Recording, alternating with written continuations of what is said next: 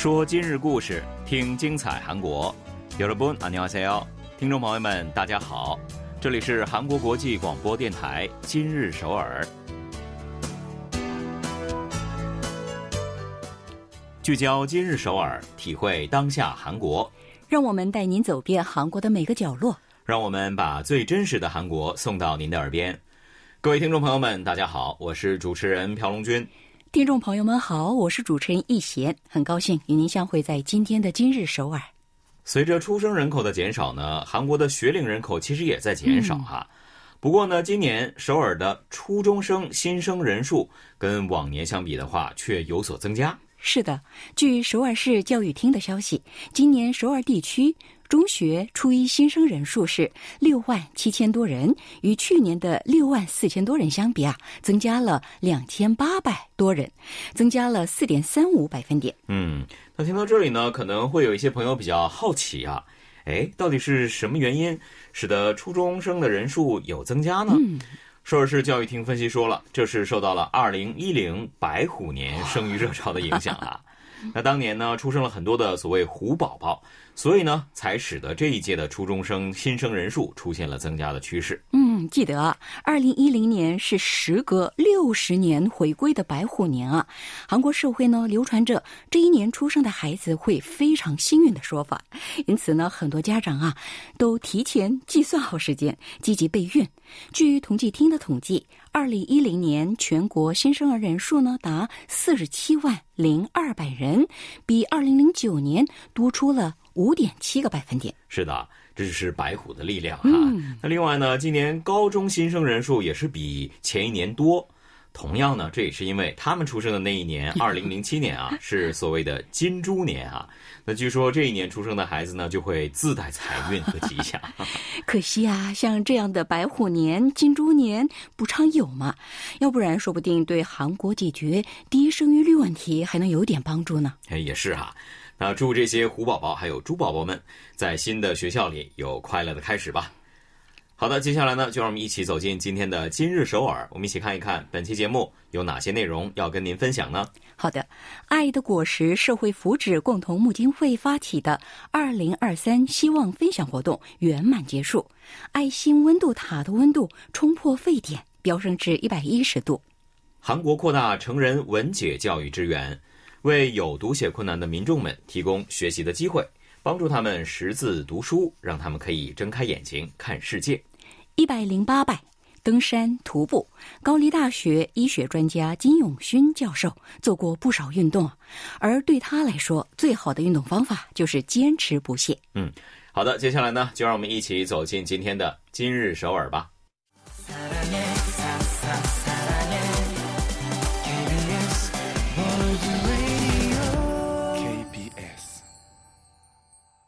这里是韩国国际广播电台，您正在收听的是《今日首尔》。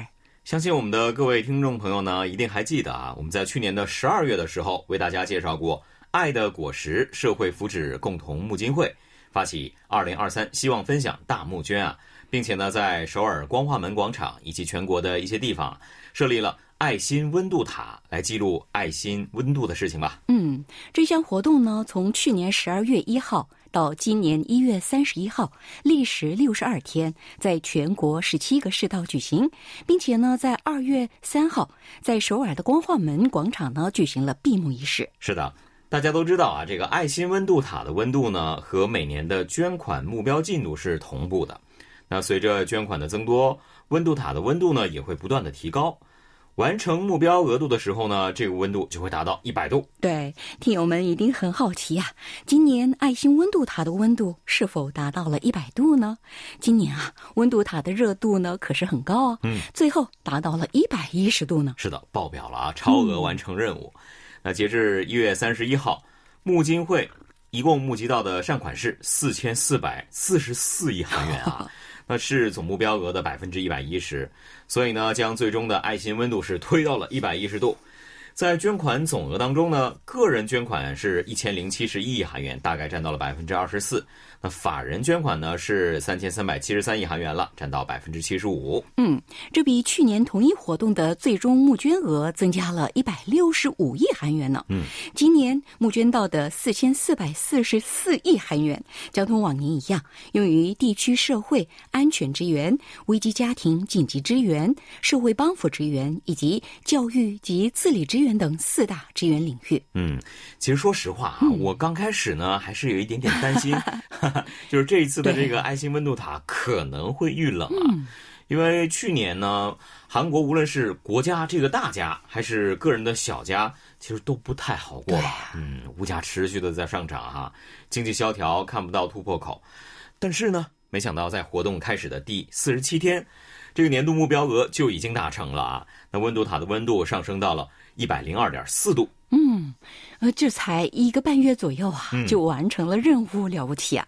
那么，这再一次证明了韩国人越是困难越乐于分享的优秀传统。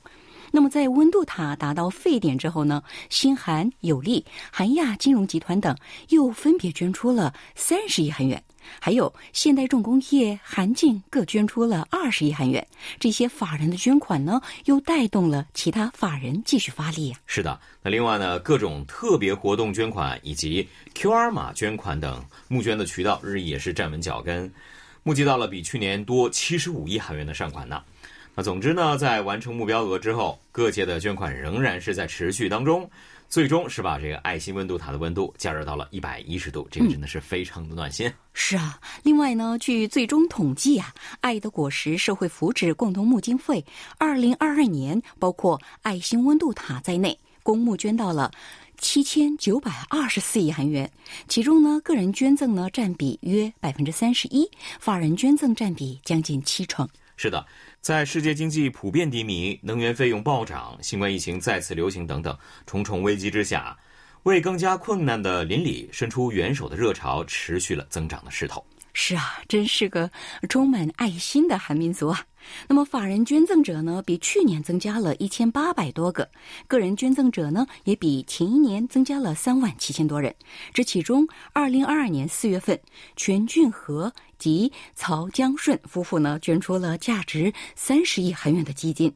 十一月份呢，诞生了第三千名会员的高额捐款人俱乐部荣誉社区，一年募集到了三百四十一亿韩元等，都非常的引人注目啊！是的，去年的十二月呢，爱的果实社会福祉共同募金会旗下的善良店铺也诞生了第四万个会员啊，分享名门企业组织也是产生了第三百号。分别募集到了八十二亿韩元和一百七十三亿韩元的善款。嗯，在这里啊，科普一下，所谓的善良店铺呢，就是指一些愿意分享的店铺，他们会把自己营业额的一部分捐出来。还有分享名门企业呢，则是一个捐赠了一亿以上韩元，或者是承诺在三年以内完成捐赠额的企业组织。另外呢，还有四月庆北江源山火，五月乌克兰战争避难高丽人支援。八月暴雨灾害等特别的募捐，一共也是募集到了大约两百一十七点五亿韩元。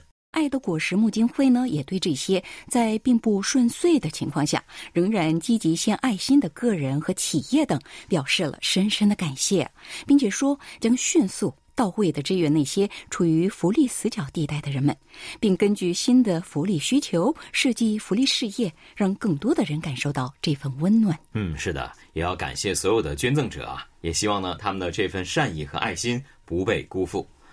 好的，接下来呢，我们来听一首歌曲休息一下吧。为您带来的歌曲是脸红的思春期，只有我春天。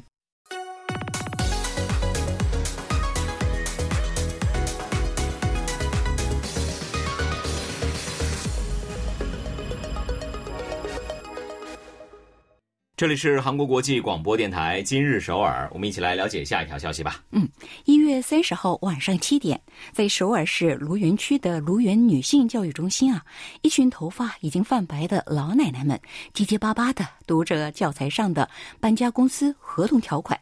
那这些老奶奶呢，大多是六七十岁啊，甚至呢，有的已经年过八旬了。搬家公司的合同对他们来说真的是似乎有些难度啊，不少人连读都很费劲，更不用说理解了。是啊，这时候啊，教师郑瑞元提了一个问题：如果搬家前一天取消了合约，能收回定金吗？教室里呀，能不能众说纷纭？嗯，郑老师趁热打铁，给老人家们解释了违约金的概念，叮嘱老奶奶们在签合同的时候呢，一定要好好看条款。是的，那这天的课程呢，是卢园区女性教育中心运营的成人文解教育项目当中的一部分了。那刚刚这个成人文解教育当中的文解啊，就是韩语的文 해， 是可以阅读并且理解句子的意思。所以呢，所谓的成人文解教育，其实就类似于一种扫盲班吧，哈。那对象呢，主要是那些几乎没怎么上过学的老人家们。嗯，卢园区啊，不仅有入门文解班，还为小学课程基础读写培训班的学员们开办了金融、数码等方面的生活文解能力课程。在这个教育中心呢，大约有五百名学员，他们每周听二到三次课，每期培训为期一年。嗯，那中心呢有很多高龄学员啊，还有人没能报上名呢，在排队等着下期课程的开始。七十九岁的卓顺仔老奶奶说自己在饭店里干了一辈子活啊，却连菜单都没看懂。那来到这里学习以后呢，连圣经都可以看懂了。嗯，他真是觉得非常的开心。嗯，那感觉呢，应该像是一间黑漆漆的屋子里被开了一扇窗，人生啊也一下子变得明亮起来，好像打开了新世界的大门吧。没错，没错。但是呢，随着整个世界在不断的数字化，只是能够读懂句子，似乎已经不怎么够用了。所以说呢，教育中心也在致力于数字化教育，让高龄学习者呢也能够自如的使用智能手机，又或者是现在市面上都在流行的自助服务机等等。嗯，除了理论以外呢，老师们还会带着学员们亲自到卖场实习，老奶奶们很是高兴啊。嗯，这个很有必要啊，一定要上手操作一下才能知道。二零二零年国家终身教育振兴院的成人文解能力调查结果显示呢，韩国十八周岁以上的成年人当中，有大约百分之二十的人是需要进行小学、初中水平的学习的，而在六十周岁以上的高龄层当中呢，这一比率也是达到了百分之四十八点八。嗯，据推算呢，十八周岁以上成年人当中，难以进行日常生活所需的基本阅读、书写和计算的，约有两百万人。嗯。教育部呢，为了解决成人文解能力低下的问题，最近发表了《二零二三年成人文解教育支援事业基本计划》，并且呢，拨款六十八点八亿韩元用在了成人文解教育讲座的运营、还有项目开发等方面。嗯，比去年呢增加了十一亿四千万韩元呢，而且从今年起还将对数字文解教育事业进行财政支援。这笔钱呢将用在提供在线转账、配送应用程序使用等智能手机应用以及数字文解教育机关。这项政策真的很及时啊，因为这个数字化方面的培训真的很有必要，否则呢，数字弱势群体就会越来越多的。那不知道大家是否还记得我们之前在节目当中啊，也介绍过一种叫做七股奶奶体的字体 被微软收入到字体库的事情呢？是啊，创作了七股奶奶体的庆北七股郡的五位老奶奶，就是当地文杰教室的学员呢。一辈子大字不识一个的老奶奶们，在文杰教室的帮助下呢，不仅能读会写，还开始写诗了呢。嗯，今年尹锡悦总统为社会各界人士送出的新年礼物啊。上面呢附赠了一张贺卡，上面的字体呢就是七姑奶奶体啊。看到这样的例子呢，就更加感觉政府助力成人文解教育的必要性。也但愿有更多的七姑奶奶能拥有自己的字体，能够读到和写下更多的美好。好的，我们再来听一首歌曲吧，是由 t a p y o n 演唱的《说爱我》。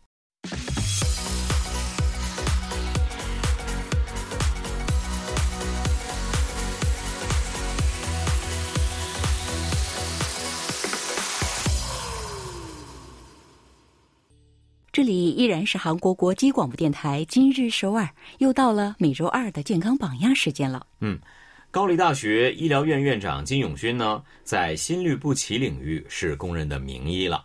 早在一九九八年呢，他就在韩国首次引进了用腹股沟血管植入术来治疗心房颤的方法。到目前为止呢，已经做了五千次以上的相关手术了。嗯，他虽然在医院里啊担任着重要的行政职务，但是仍然在为患者做治疗。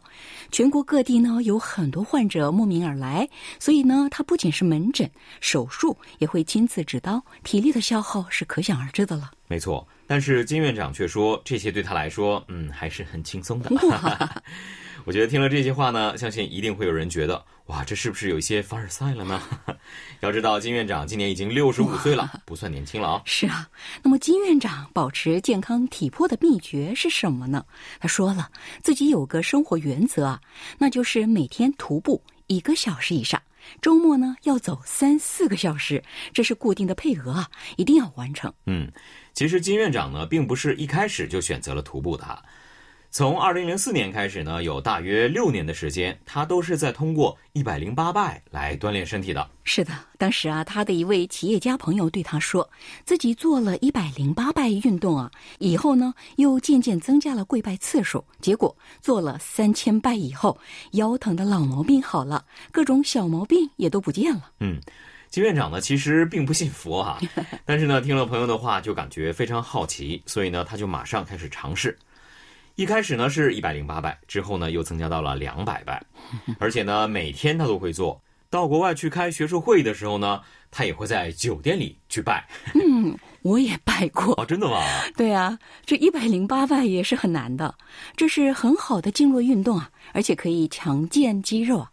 金院长说啊，特别是自己的臂力和握力都提高了，对于做手术呢有很大的帮助。嗯，那之后呢，金院长也是患上了视网膜血管疾病啊，如果眼压升高的话，这个症状呢可能会恶化。嗯。所以呢，像一百零八拜这样的动作啊，就绝对绝对不可以做了。所以呢，他是不得不放弃了。嗯，停止做一百零八拜后呢，因为太忙啊，有一段时间金院长没有做其他的运动，感觉呢体力下降很多。后来啊，他想到自己只要一进手术室啊，就要站立很长时间，于是便想到了为什么不利用这个时间呢？嗯，他找来了沙袋。做手术的时候呢，就绑在两条腿上，哈哈，利用在手术室里走动的时间来强化小腿的肌肉。过了一段时间去爬山，金院长就明显的感觉到腿部力量加强了。对，爬山啊，其实也是他的爱好，平均每个月都会去爬一次。不过呢，他爬山跟一般人边走边看风景是不一样的，完全是急行军呢，常常会让一起去的人叫苦不迭啊。是的。